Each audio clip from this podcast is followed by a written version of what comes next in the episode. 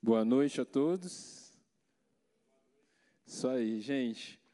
Hoje a gente está no último dia da nossa série. Quantos aqui estão acompanhando a, a série aí do Sobrenatural? Amém? Galera toda, a gente está na série Cultura do Sobrenatural já há algumas semanas e nós temos é, visto, experimentado é, muitas coisas nesse sentido, muitas pessoas compartilhando na, nas células, nos cultos, como é, durante esse período onde estamos falando sobre esse tema, pessoas têm vivido situações diferentes, têm sido mais ousados, estão vendo realmente o sobrenatural de Deus é, na vida né, e através também da vida deles. Eu queria que você abrisse então a sua Bíblia em 2 Coríntios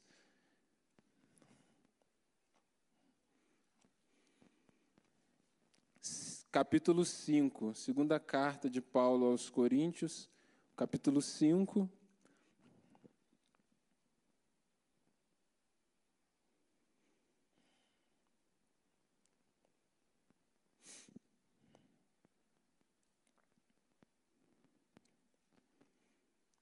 Nós vamos ler o versículo 16. Diz assim, estou usando a versão NAA, tá? Diz assim: Assim que nós, daqui por diante, a ninguém conhecemos segundo a carne.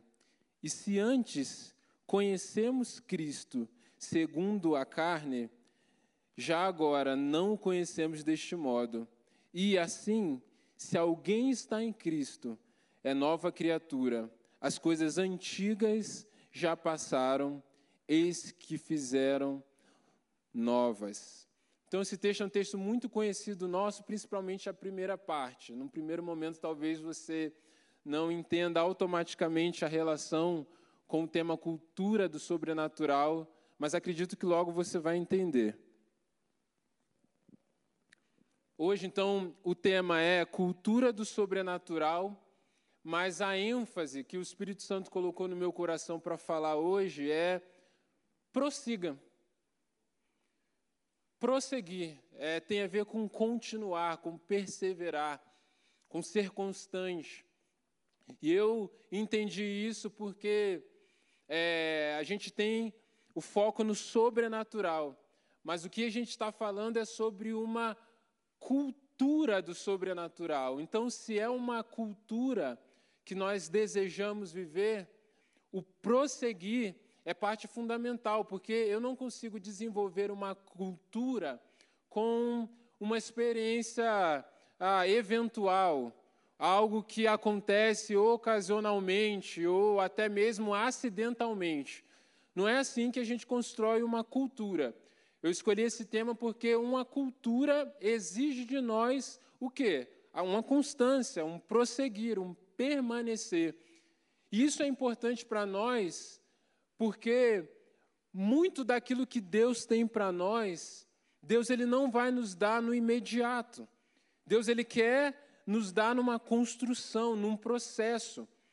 Só que nós, é, isso faz parte até da, da característica né, da nossa geração, ou pelo menos da maioria né, que está aqui, nem todos são da mesma geração. Mas o que, que é legal hoje para nós? O que é legal para nós hoje é nós termos a chave, né?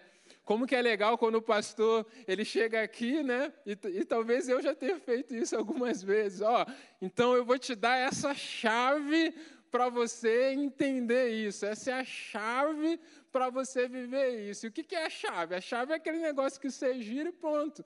Abriu a porta, né? E aí a gente quer o quê? A ativação do dom espiritual. A gente quer que seja ativado. É como se a gente assim, não, eu vou apertar aquele botão e pum, dei o play, ativou, aconteceu na hora. É o que a gente quer também para destravar, né? Não, como que eu faço para destravar aquilo da minha vida? Então a gente tem essas coisas de imediato, esses, né, aquela coisa rápida, instantânea, e a gente corre o risco também de ver o sobrenatural como algo que Deus vai fazer assim. De maneira instantânea, eu vou passar então a, a viver e, e ver é, a ação de Deus, o mover sobrenatural na minha vida e através da minha vida. Mas eu quero falar hoje sobre prosseguir. Como está escrito lá em Oséias 6,3: conheçamos e prossigamos em conhecer ao Senhor. E eu acredito que essa não é a chave, mas eu acredito que é um caminho para que então esse sobrenatural que a gente tanto deseja viver seja não apenas experiências periódicas, mas seja realmente para nós como uma cultura. E o texto que a gente acabou de ler, ele fala um pouco sobre isso, sobre essa ideia de prosseguir e prosseguir em conhecer ao Senhor. Porque aquilo que o apóstolo Paulo ele está dizendo é: olha, ninguém mais a gente vai considerar, é, ele diz conhecer na versão que a gente diz, leu, em outras versões ele vai falar considerar segundo a carne. E esse considerar segundo a carne tem a ver com uma perspectiva humana.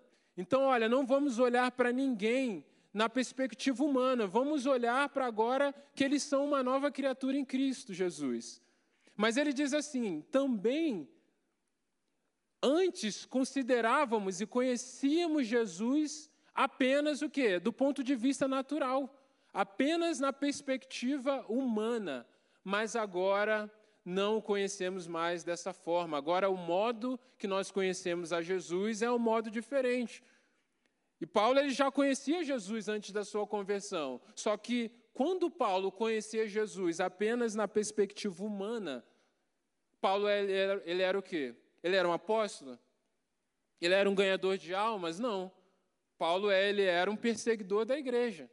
É isso que ele era, mas quando ele teve um encontro sobrenatural com Jesus, que ele entendeu quem Cristo era na vida dele, ele passou a ser então esse apóstolo, né, e teve diversas experiências sobrenatural, um plantador de igreja, um dos maiores missionários do primeiro século. Então Paulo ele viveu isso. E nós também, o que significa para nós conhecermos Jesus apenas na perspectiva humana? É quando conhecemos Jesus só na teoria. Conhecemos Jesus é, apenas da história, as histórias que nos contaram. Conhecemos a Jesus porque nascemos e crescemos vindo à igreja e, e a gente então sabe as histórias de Jesus, sabe aquilo que ele fez, mas muitas vezes esse conhecer é um conhecer teórico e superficial que não gera algo verdadeiro em nós, não gera uma transformação. E a gente vive uma vida natural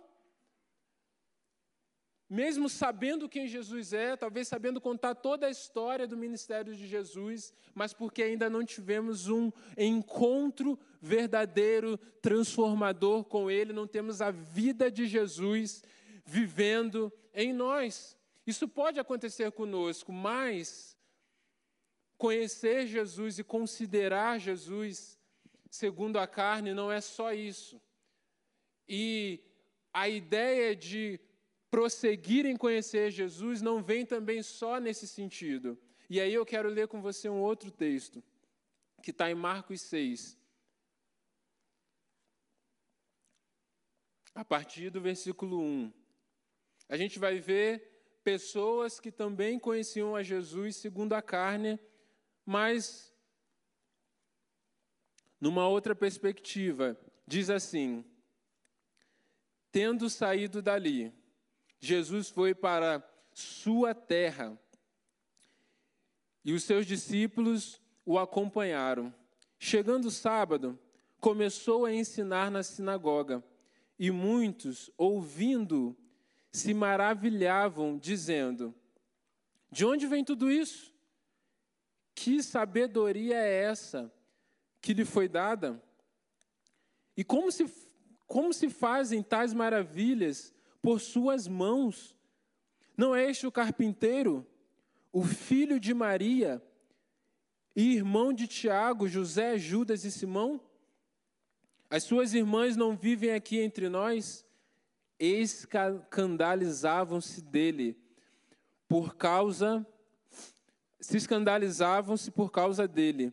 Jesus, porém, lhe disse: Nenhum profeta é desprezado a não ser na sua terra, entre os seus parentes e na sua casa. Não pôde fazer ali nenhum milagre a não ser curar uns poucos doentes, impondo-lhes as mãos, e admirava-se da incredulidade deles. Jesus percorria as aldeias vizinhas ensinando. Cara, esse texto me chama a atenção. Porque Jesus ele vai então para sua terra, para sua casa, aquele lugar onde ele era conhecido, onde ele cresceu, para dar continuidade, para fazer o mesmo que, eles que ele fazia em outros lugares. Mas aqui o texto vai falar assim: olha, Jesus não fez ali nenhum milagre, ah, exceto curar alguns doentes. Em outro evangelho, no evangelho de Mateus, vai dizer assim: E não pôde fazer ali Jesus muitos milagres, por causa da incredulidade deles. Mas eu te pergunto: quanto é pouco milagre? E aí, Hanna? Quanto que é pouco milagre? Alguém sabe me dizer, e aí, Gustavo, quanto que é pouco milagre? Cara, eu fico, eu fico em crise. Essa hora que às vezes eu estou lá lendo a Bíblia lá em casa, eu levanto, começo a andar para o lado para o outro, e Jaqueline, o que que, que que você está? O que que você está que você está andando para o lado para o outro? Porque eu leio algumas coisas às vezes na Bíblia que me provoca. Porque se eu vou num culto, tá, vamos lá, curou alguns doentes, então era mais de um, dois pelo menos. Vamos pensar, botar mais um, Três, então, para a gente não ser muito generoso. Você foi num culto, e aí naquele culto, foi uma pessoa que estava em cadeira de rodas, levantou da cadeira de rodas, uma pessoa que tinha câncer foi curada de câncer, e um cego, uma pessoa cego de nascença, uma pessoa uma que nasceu cego, ela foi curada também. E aí você vai nesse culto e você presencia isso. E aí você me encontra no final desse culto e eu te pergunto assim: como foi aquele culto? O que, que você ia responder desse culto? Cara, você ia falar assim: mano, o culto foi céu na terra. Talvez eu falaria assim, cara, foi o melhor culto da minha vida. Porque Deus fez milagres, pessoas foram ali curadas de uma maneira sobrenatural, nós vimos com os nossos olhos. Na nossa visão, cara, esse seria o auge da cultura do sobrenatural. Pessoas sendo curadas, doentes sendo curados. Isso estava acontecendo ali. Só que essa não foi a perspectiva de Jesus. Na avaliação do Espírito Santo, aquilo que a Bíblia fala sobre esse texto, ele vai dizer: olha, nenhum milagre praticamente, por causa da incredulidade deles. E aí, para a gente entender isso, a gente tem que entender qual que é a essência dessa incredulidade. Porque essa incredulidade que esses homens viveram não eram pelo fator desconhecido. Ou seja, não é como se Jesus ele estivesse chegando no lugar, ou a gente mesmo, digamos que Deus nos envie para um país não evangelizado, e a gente chega lá e fala assim: Olha, vim falar de Jesus para você. E a pessoa fala assim: Olha, eu conheço vários deuses, mas eu nunca ouvi falar de Jesus. Como muitos missionários na expansão do evangelho pelo mundo passaram por essa situação. Não é isso. Não é isso que esse povo está experimentando. Esse povo aqui é diferente. É como se você falasse para eles assim: olha, a gente veio te apresentar Jesus. Eles falam: ah, Jesus, pô, eu estudei com ele, cara. Pô, eu lembro ele lá na quinta série, cara. Tal, era isso. Poxa, você chegava lá, cara, vamos lá, cara, o Jesus está aí na cidade. Quem? Pô, o filho do, do Zezinho lá da carpintaria?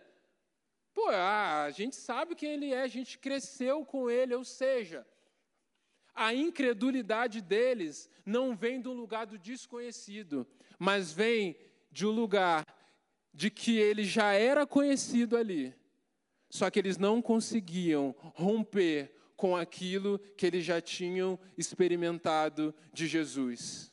Ou seja, Jesus para nós é o filho do José, então nós vemos Jesus apenas como o filho do José. Mais do que isso, a gente não aceita. Mais do que isso, a gente não está pronto. Mais do que isso, a gente não quer romper. Porque nós conhecemos as suas irmãs, a gente sabe. O que demais tem nesse Jesus que a gente já conhece? Veja, a incredulidade deles não era não crer no milagre.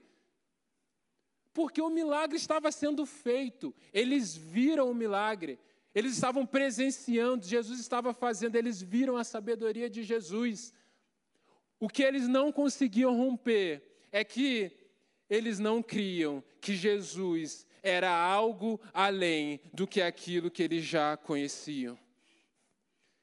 Eles estavam vendo o milagre, mas não acreditavam que Jesus era o Cristo, o Filho de Deus, o Messias enviado. Essa era a incredulidade daquele povo.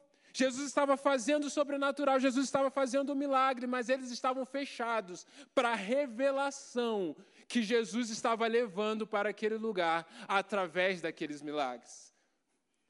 Porque a gente pode pensar assim, poxa, mas eles per perderam de viver mais milagres, perderam de viver um maior movimento sobrenatural, mas um milagre pode significar muita coisa.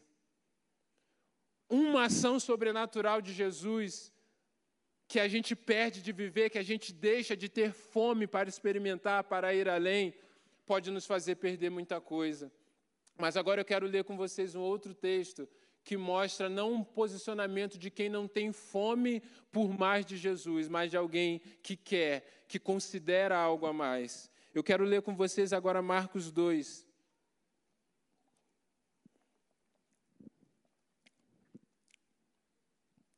E aí agora a gente vai ver um posicionamento diferente. Marcos 2, do 1 a 12, diz assim: Dias depois, Jesus entrou de novo em Carfarnaum e logo se ouviu dizer que ele estava em casa. Muitos se reuniram ali, a ponto de não haver nem mesmo junto à porta lugar. E Jesus anunciava-lhes a palavra. Trouxeram-lhe então um paralítico, carregado por quatro homens, e, não podendo aproximar-se de Jesus por causa da multidão, removeram o telhado no ponto correspondente ao lugar onde Jesus se encontrava. E pela abertura, desceram o leito em que o paralítico estava deitado. Olha só isso, gente. Vendo-lhes a fé, Jesus disse ao paralítico: Filho, os seus pecados estão perdoados. Alguns escribas estavam sentados ali e pensavam em seu coração: como ele se atreve a falar assim? Isto é blasfêmia. Quem, preste atenção, quem pode perdoar a não ser um que é Deus?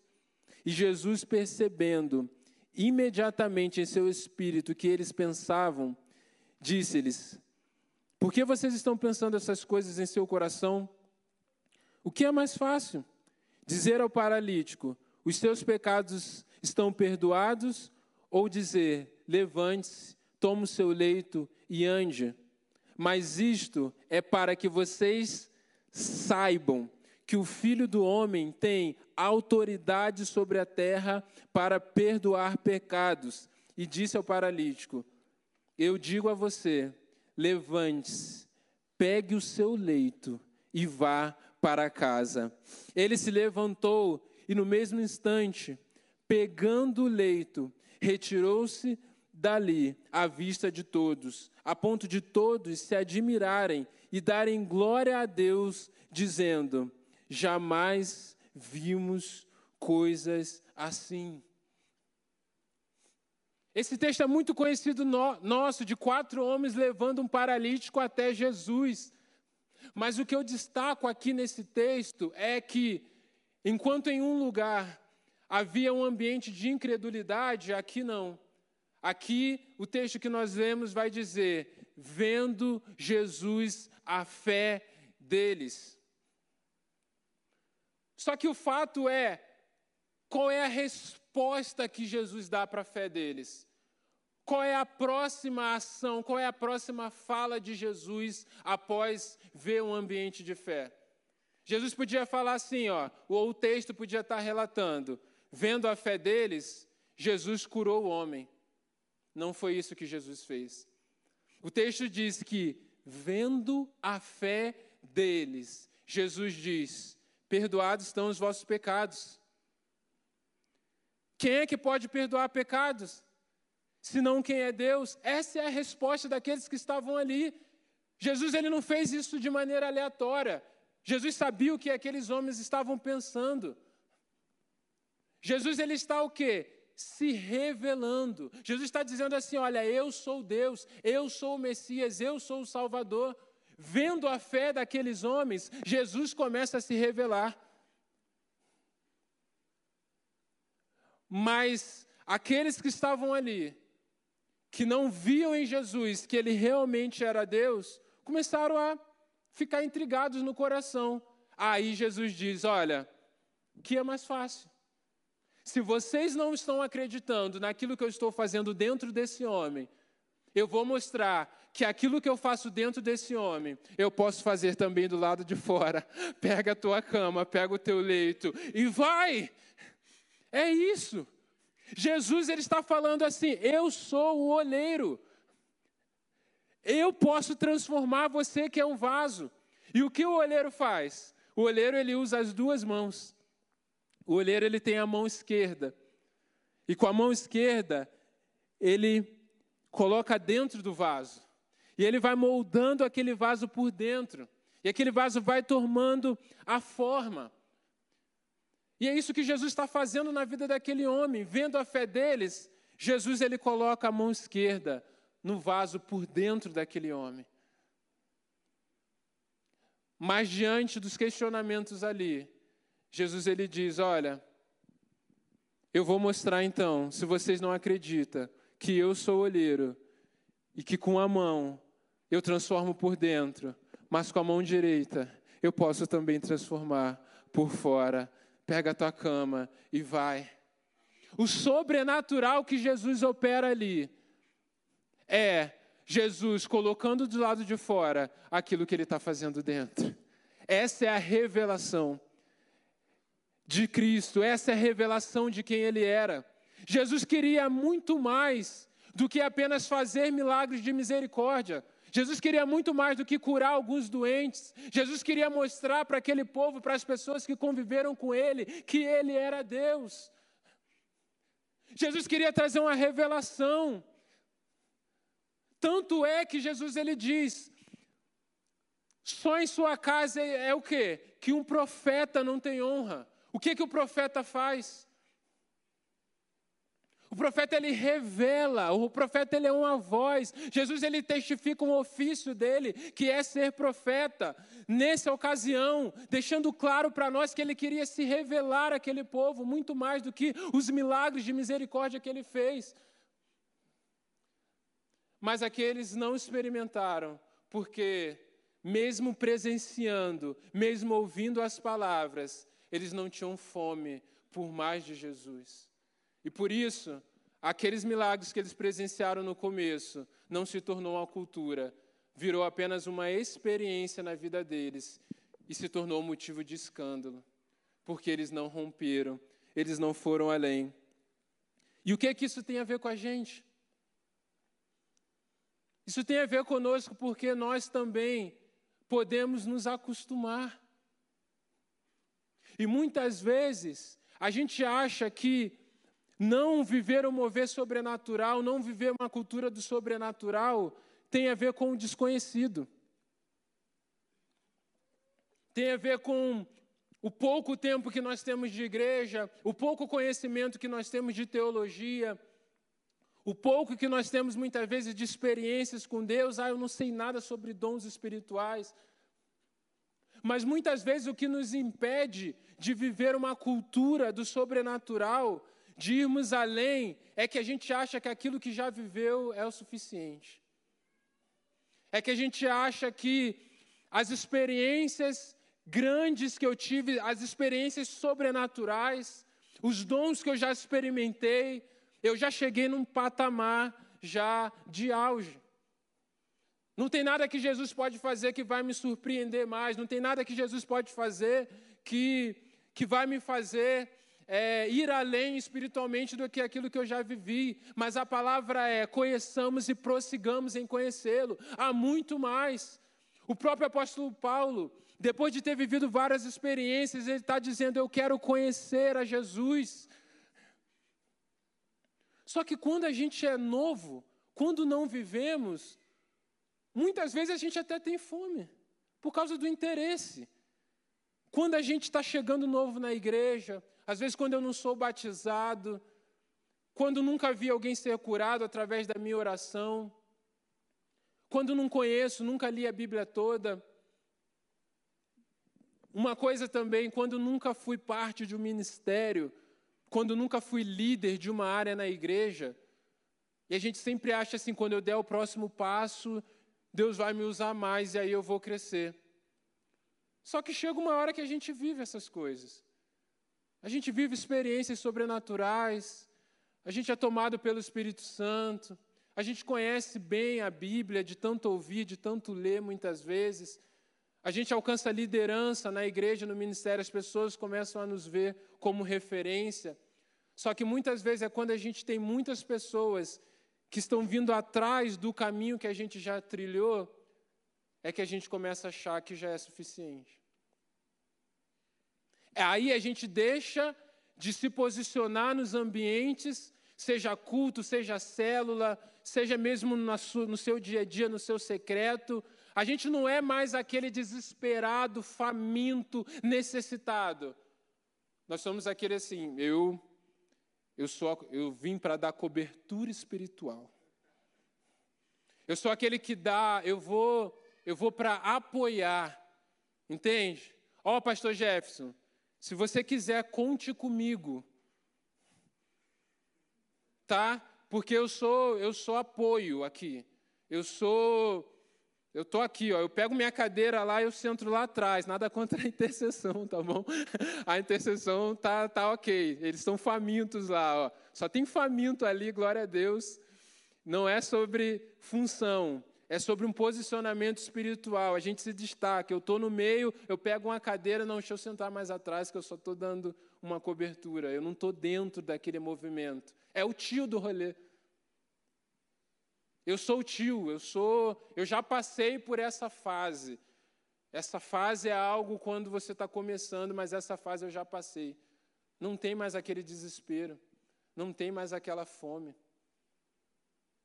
E aí, mesmo que na teoria eu diga, não, eu preciso mais de Jesus, mesmo que na meus lábios eu cante que eu preciso de Jesus, será que quando eu estou realmente no encontro, eu estou crendo com fé que eu vou sair daqui conhecendo mais a Cristo do que a forma que eu entrei?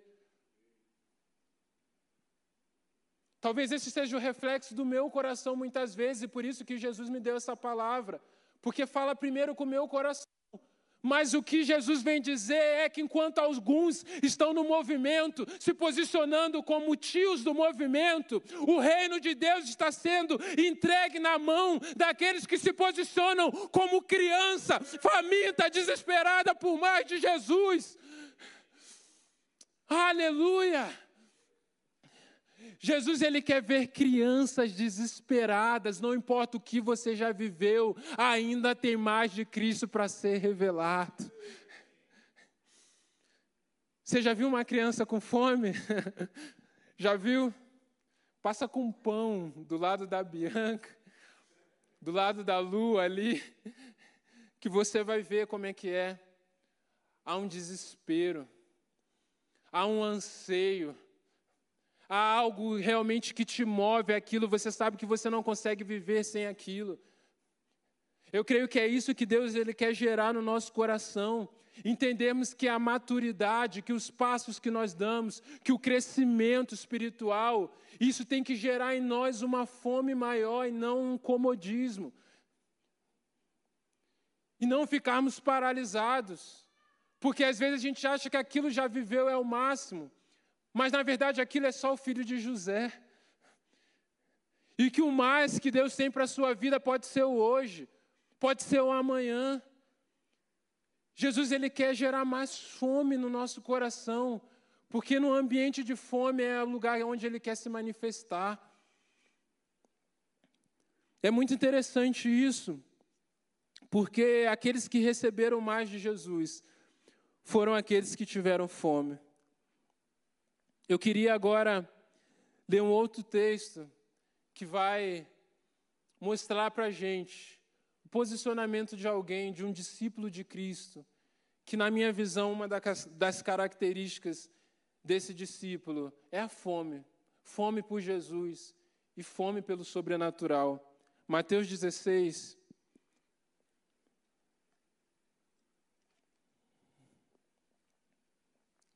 A gente vai ler do 13 ao 18. E aí a gente vai ver, cara, que para viver o sobrenatural a gente não precisa ser perfeito. Não precisamos de super talentos. A gente não precisa de um monte de chave, mas se a gente tiver fome de conhecer a Jesus e revelá-lo em nossas vidas, a gente experimenta isso. Mateus 16, do 13 ao 18 diz assim: Indo Jesus para a região de Cesareia de Filipe, perguntou aos seus discípulos: Quem os outros dizem que é o filho do homem? E ele respondeu: Uns dizem que é João Batista, outros dizem que é Elias, e outros dizem que é Jeremias, ou um dos profetas. Aos que Jesus perguntou, ao que Jesus perguntou: E vocês, quem dizem que eu sou? Respondendo-lhe Simão disse: O Senhor é o Cristo, o Filho do Deus vivo. Então Jesus afirmou: Bem-aventurado é você, Simão Barjonas, porque não foi carne e sangue que revelaram isso a você, mas meu Pai que está nos céus. Também eu lhe digo que você é Pedro e sobre esta pedra edificarei a minha igreja, e as portas do inferno não prevalecerão contra ela. Cara, agora Jesus quer saber. Agora Jesus, de tantas pessoas questionarem quem ele era, de tantas pessoas perguntarem para ele, para João Batista, agora é ele que pergunta: e aí? Quem dizem que eu sou? E eles respondem: João, Jeremias, profeta. Mas Jesus pergunta: e para vocês? Quem eu sou para vocês que caminham comigo? Que se assentam à mesa, que têm um relacionamento? E aí Pedro, ele responde: Tu és o Cristo, o Filho do Deus vivo. Tu não é José, tu não é só aquilo que falaram, mas Pedro ele revela quem Jesus é. Se eu fosse entrar aqui só na revelação daquilo que Pedro disse, já seria uma outra pregação. Mas eu não quero entrar na revelação que Pedro deu. Eu quero entrar naquilo que chamou a atenção de Jesus, que no primeiro momento não foi a revelação. O que Jesus diz depois da revelação não é assim, está certo a sua resposta. Que bom que você sabe. Que bom que você respondeu da maneira correta. Não é isso. Jesus fala: Bem-aventurado, porque não foi carne nem sangue que te revelou. O que chama a atenção de Jesus é a maneira com que ele tinha recebido aquilo. É que ele recebeu de uma maneira sobrenatural, aquilo foi revelado. E revelação e intimidade são coisas que estão conectadas na Bíblia. O nível de revelação é maior de acordo com a intimidade que nós temos com Deus. É quando Deus nos chama de amigos. E Deus ele se revela a nós. Cara, Pedro era alguém que tinha fome. Pedro era alguém que, quando estava lá no barco, Jesus estava andando sobre as águas, ele não aceitava ele ficar no barco.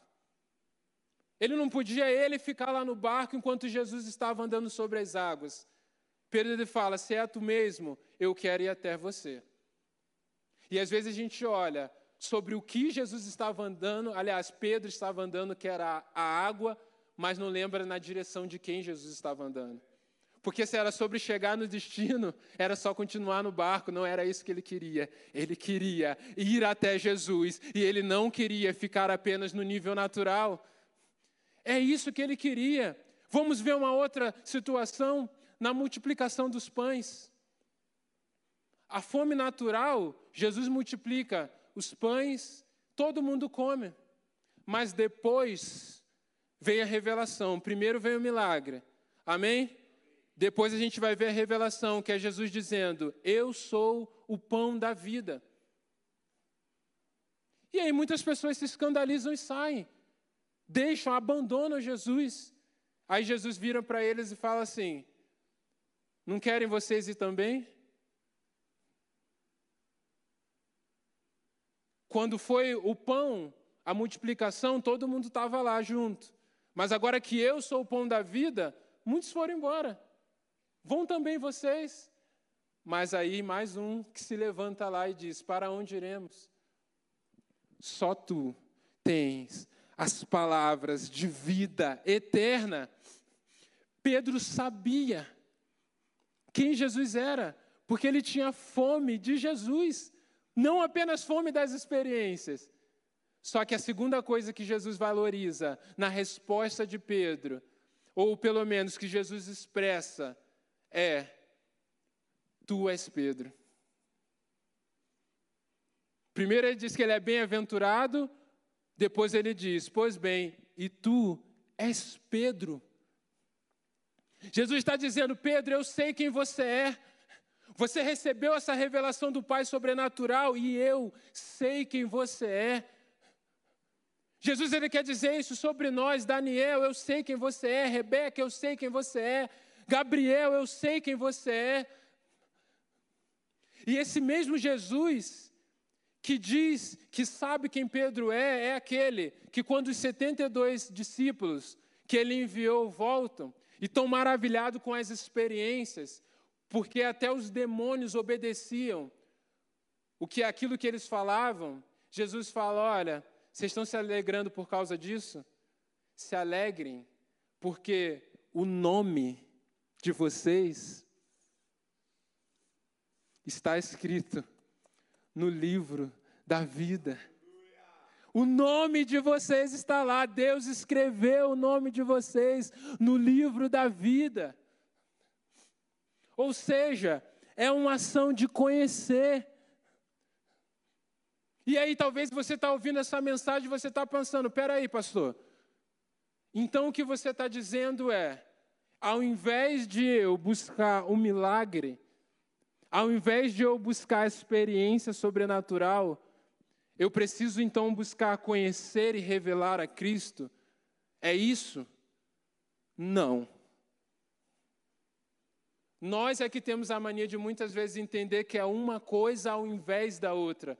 O que eu estou dizendo para você é que não existe uma chave, existe um caminho. E o mesmo caminho que eu prossigo em conhecer a Jesus, em revelar a Jesus, é o mesmo caminho aonde o sobrenatural se move. Porque ele diz, e os sinais. O que é um sinal? Um dedo apontado. Apontado para quem? Para Jesus. Acompanharão aqueles que creem. Aleluia! Glórias a Deus. Ele diz: serão receberão poder quando o Espírito Santo cair sobre vós e serão o quê? Minhas testemunhas. Aqueles que saem para testemunhar quem Cristo é, são aqueles que vão experimentar uma manifestação sobrenatural de Deus acontecer. Pedro viveu isso. Pedro, quando em um dos momentos, ele cura um paralítico no templo. E ele chega depois pregando. Cinco mil chegam os cristãos naquela época. Ele viu a manifestação do sobrenatural na vida do paralítico através da vida dele. Mas depois ele prega, as pessoas vão lá confrontar ele. E ele diz: É esse o Cristo mesmo. Aqueles que vocês mataram e ressuscitou, é em nome dele que eu faço. O que, que os homens falam sobre Pedro? Olha, esse homem, ele é iletrado. Ou seja, ele não é um intelectual. Mas com essa autoridade, certamente ele esteve com Jesus. Certamente ele tinha intimidade com Jesus. A gente vê o sobrenatural se movendo junto com a manifestação, a revelação de Cristo, através da intimidade que Pedro tinha com Jesus. A gente vê na vida de Paulo, quando Paulo e Silas estão na prisão, e eles estão adorando e cantando ao Senhor. De repente, as cadeias caem. Sopra, um sopro lá e cai tudo. O carcereiro que estava cuidando pensa em se matar porque os presos foram tudo embora. Só que Paulo sabia que ele não estava ali apenas por causa de uma manifestação. Tinha o um propósito, revelar a Cristo. E ele fala: não faça nada. Estamos todos aqui. Creia no Senhor Jesus e será salvo, tu e a tua casa a manifestação do sobrenatural, levando a uma revelação maior de Cristo, a salvação de vidas. Sabe o que eu creio? E eu vou terminar aqui. Cara, eu creio numa geração que vai ler a Bíblia ainda mais. Numa geração que que vai se aperfeiçoar em doutrina, em conhecer teologia, em poder discutir sobre Jesus, é, em diversos ambientes, na sociedade, que vão saber explicar a razão da fé. Não é uma fé sem razão, mas uma fé também racional.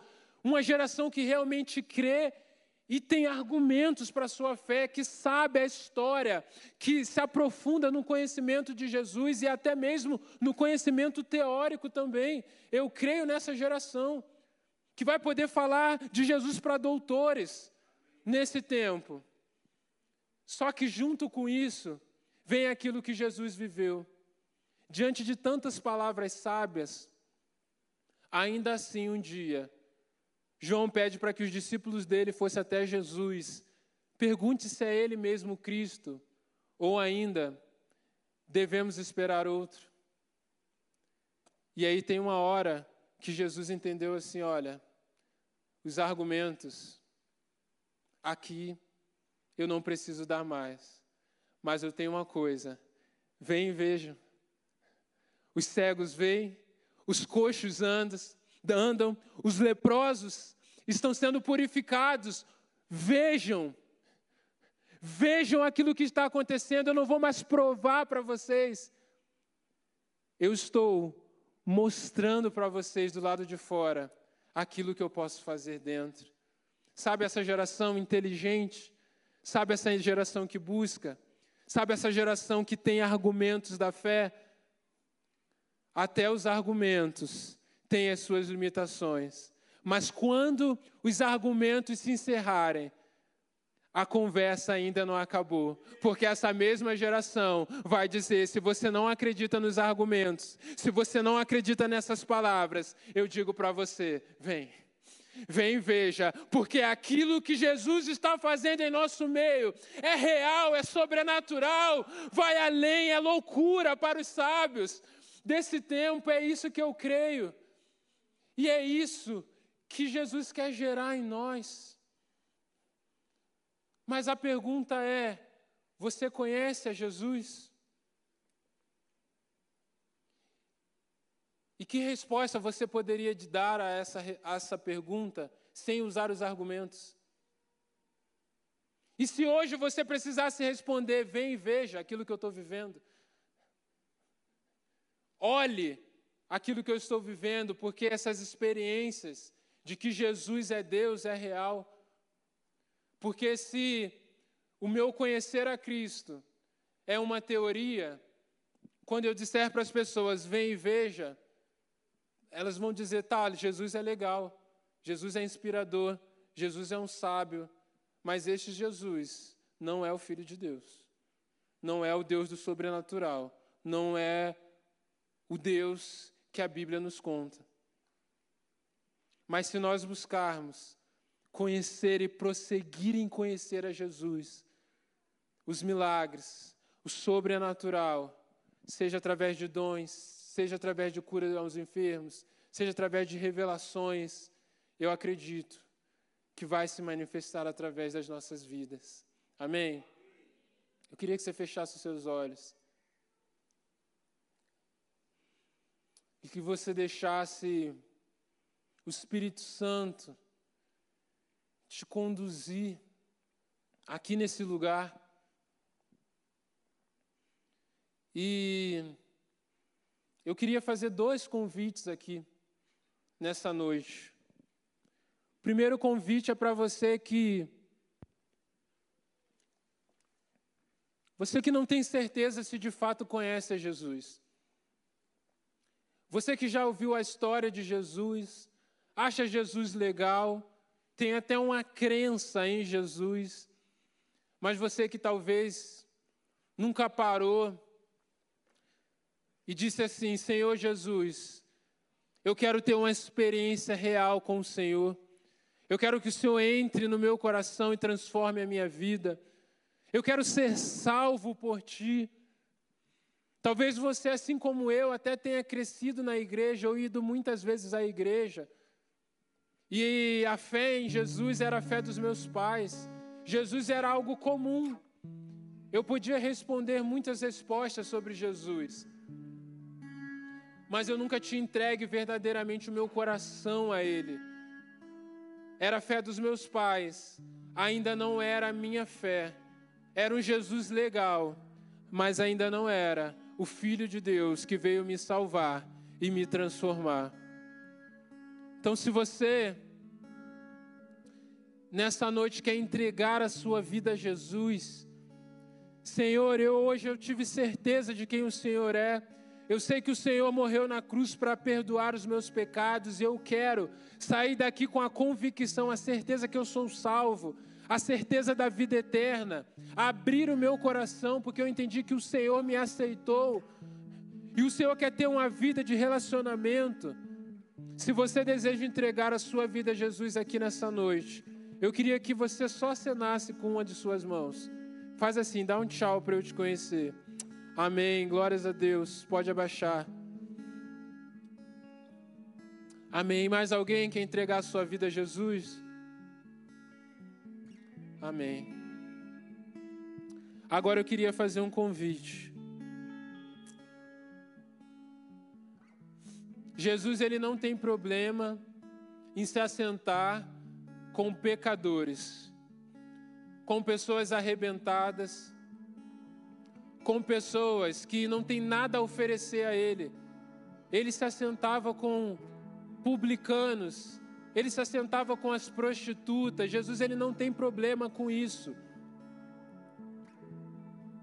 Mas Jesus ele tem tem algo que ele deseja para se assentar à mesa com ele.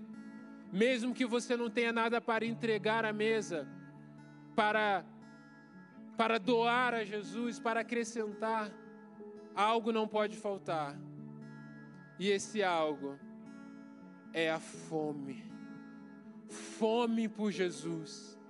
Fome por mais dele. Ele vai dizer: olha, os sãos não precisam de médicos. Mas aqueles que precisam são aqueles que sabem que estão doentes. Talvez o que Jesus quer fazer na sua vida hoje é aumentar a fome, porque mesmo que eu não entregue nada para a mesa, se eu me posiciono com fome diante de Jesus, Jesus entende a minha fome como honra a Sua presença. Querido, eu falei para o Senhor, nem que seja eu sozinho, seja no secreto, seja numa célula, seja nos cultos, mas nunca mais vai faltar fome por Jesus, por revelação, por conhecer mais dEle. E eu sei que os sinais que apontam para Ele vão nos acompanhar Jesus não está te chamando para a mesa hoje para trazer pão. Jesus só está pedindo: traga fome, traga mais fome, porque eu me sinto honrado de estar num lugar e derramar o sobrenatural sobre o lugar onde há uma fome por mim. Não importa qual é a minha idade, não importa qual é a sua posição, não importa qual é a sua função, não importa as suas experiências, eu quero ver fome em você, para que eu revele ainda mais aquilo que eu experimentei. Se você quer vir hoje para a mesa de Jesus e derramar e dizer: Senhor Jesus, eu quero entregar, me entregar com fome maior diante do teu altar, saia do seu lugar e venha aqui para frente. Porque Deus ele quer ver em nós crianças desesperadas por Ele. E Ele diz: O reino dos céus são delas. Você pode se ajoelhar.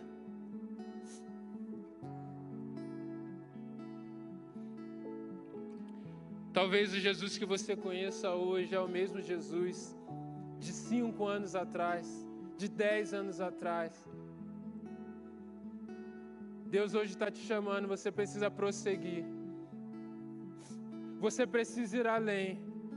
Isso não é sobre o quanto você estudou, não importa quantos cultos você veio na igreja, não importa quantos livros você já leu.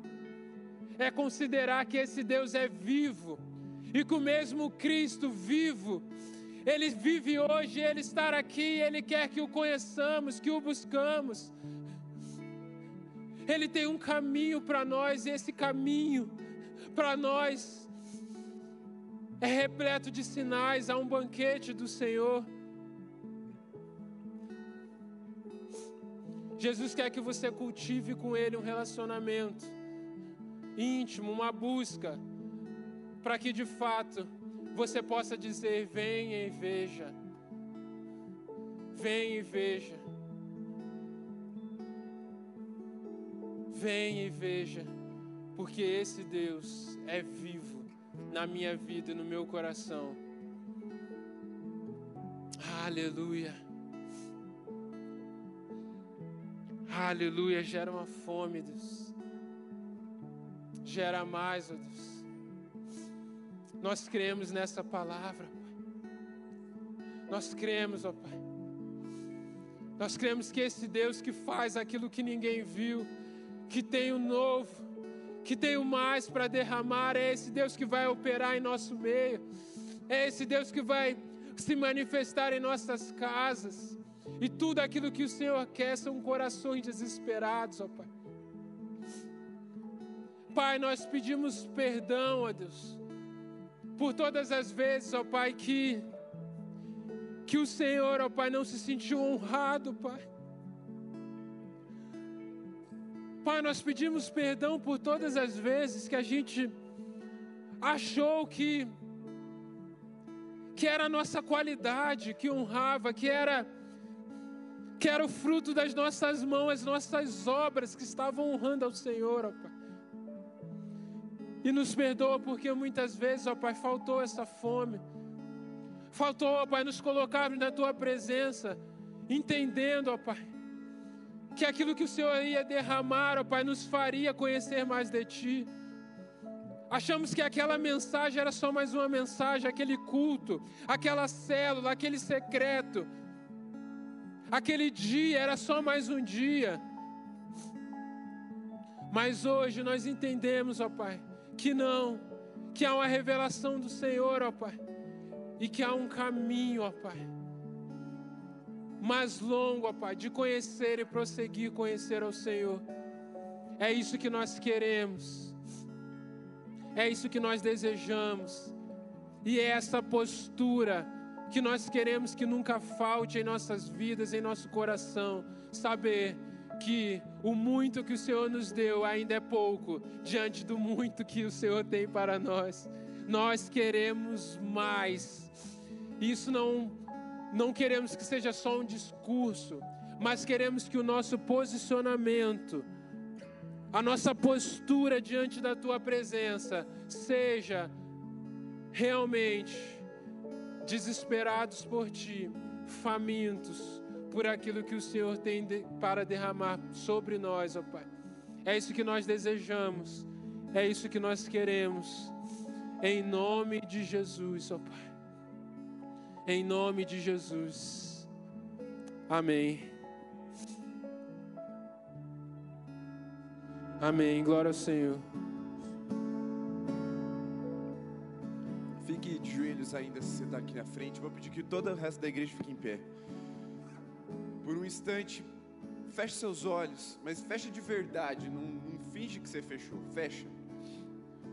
E ouça com bastante atenção, porque eu tenho uma palavra só que o Espírito colocou no meu coração para vocês.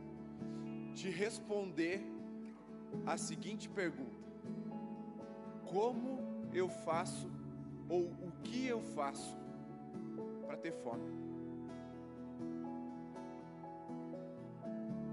Porque é tudo sobre isso, na verdade.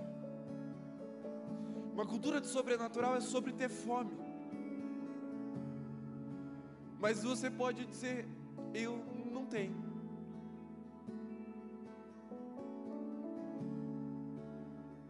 Talvez você esteja procurando ou pensando em métodos de se ter fome. Talvez o seu coração esteja investigando aí, nossa, quando foi a última vez mesmo que eu tive fome e por que que eu tive fome? Afinal de contas, se é tudo sobre ter fome de Jesus, por que que eu não tenho? A resposta é muito mais simples do que você está imaginando e eu quero que você pense mais um pouco aí na resposta. O que, você tem que fazer para ter fome? Eu vou te responder. Para de comer.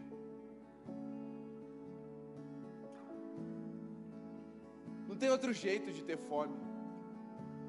A única for, é, forma, o único jeito de você começar a sentir fome é não comer.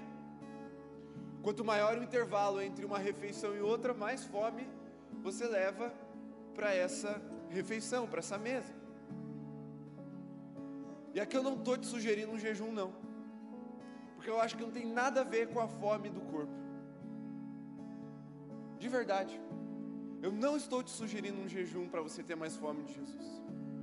Eu estou te dizendo, pare de comer, mas não a comida física.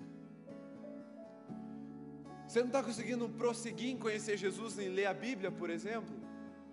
Tua devocional é só ler o versículo do dia no aplicativo ou ler o versículo que as páginas de Instagram que você segue postam? Vou te dar mais uma vez a resposta: pare de comer. Desinstala do seu tablet do, ou tira das opções de favoritos do teu navegador a Netflix para você ver. E aí todos os streamings que acompanham e são análogos à Netflix. Fica uma semana sem entretenimento. Encara uma semana o silêncio do teu quarto. E veja se você não vai ter fome de ler a Bíblia e não vai ter fome de ouvir a voz de Deus em um momento de oração, de intimidade. Pare de comer. Porque está faltando fome, porque você está comendo demais daquilo que os demônios estão te servindo aquilo que você mesmo tem escolhido para comer. Quando Jesus ainda tem uma mesa cheia de um banquete para. E Ele está te chamando, mas está cheio de gente falando não para o convite de Jesus, porque está comendo demais. E o meu sonho é ver uma geração faminta, de depois de Jesus se revelar, e se revelar, e se revelar, ter uma oração só para entregar: Senhor, eu ainda tenho fome. O problema é que a gente chega na mesa depois de encher a barriga com tanta e tanta e tanta coisa, que só nos anestesia para o banquete que Deus está nos convidando para comer. E o meu desafio para você agora é Deixe o seu lugar se você entendeu que você precisa parar de comer, para que a fome volte para o seu espírito. para que você volte a querer Jesus. Porque você precisa parar de comer, senão você vai continuar dizendo não para Ele. E aí, tudo que a gente pregou até aqui vai ser só mais um conjunto de informações para sua vida. Mas você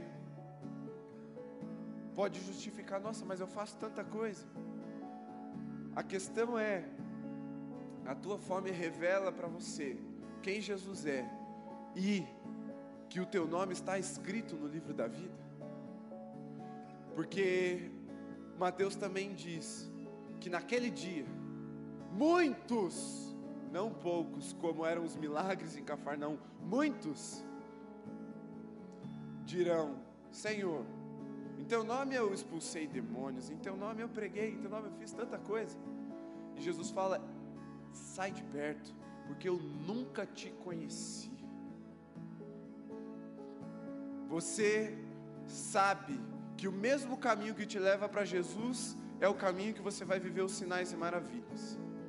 Mas eu posso te dizer que Viver só os sinais e maravilhas não garante que você está conhecendo a Jesus, mas conhecer a Jesus te garante que você vai viver os sinais e maravilhas. Por isso, se você precisa de fome, deixe o seu lugar e venha até aqui à frente, se coloque de joelhos. E é a última vez que eu faço esse convite hoje, mas eu quero te desafiar a ser ousado agora porque você precisa de fome, você precisa parar de comer, não é uma alternativa, é é uma necessidade. É uma necessidade. Fome não é uma opção de vida. Fome é, a, é o único caminho para te levar até a comida e você continuar vivendo. Você experimentar o que é a vida de verdade, o pão da vida de verdade. Só há um jeito de você ir até a revelação e de fato a querer. É você poder dizer: Jesus, eu tenho fome de Ti. Eu quero te conhecer. Mas você precisa parar de comer. E pela última vez, para que o Espírito escreva no coração de vocês essa frase, você precisa parar de comer. Eu não sei o que é que está te satisfazendo. Eu não sei o que é que está dando uma enganadinha no seu estômago, que quando você chega diante de Jesus você não tem tanta vontade assim dele. Eu não sei, você sabe. Eu citei o Netflix como uma um exemplo, talvez comum para nossa era, mas ele pode ser tantas outras coisas. Os jogos, os filmes, as novelas, o seu passatempo, as coisas que ocupam o seu tempo, que preenchem ou, ou de certa forma maqueiam o teu vazio existencial, a tua sede. Um inibidor da fome espiritual. E aí, quando você chega diante de Jesus, você fala: ah, se vier, veio. Se não vier também, tá tudo bem. Tô de boas. Cheguei normal. Se eu sair normal, já tá bom. Não. Eu chego com fome. Mas enquanto eu estou jantando, eu já pergunto quando que é o café da manhã. Quando eu estou tomando café da manhã, eu já estou perguntando o que é que tem para almoço, Deus. E quando eu estou almoçando, eu já falo: Senhor, prepara-me uma mesa porque eu quero cear contigo. Mas você precisa parar de comer.